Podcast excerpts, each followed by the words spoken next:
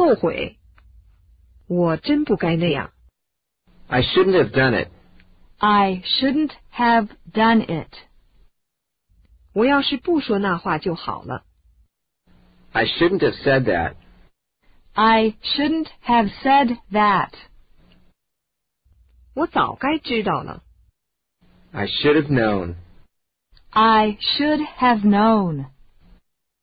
做那种事儿，我也太不小心了。 It was careless of me to do so.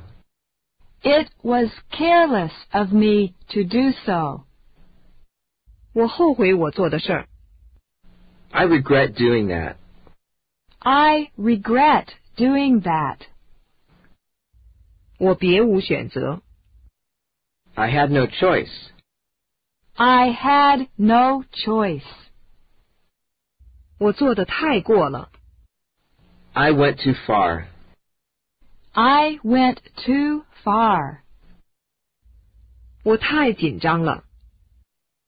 I was too nervous. I was too nervous. 我要是再用功点儿就好了。 I wish I had studied harder.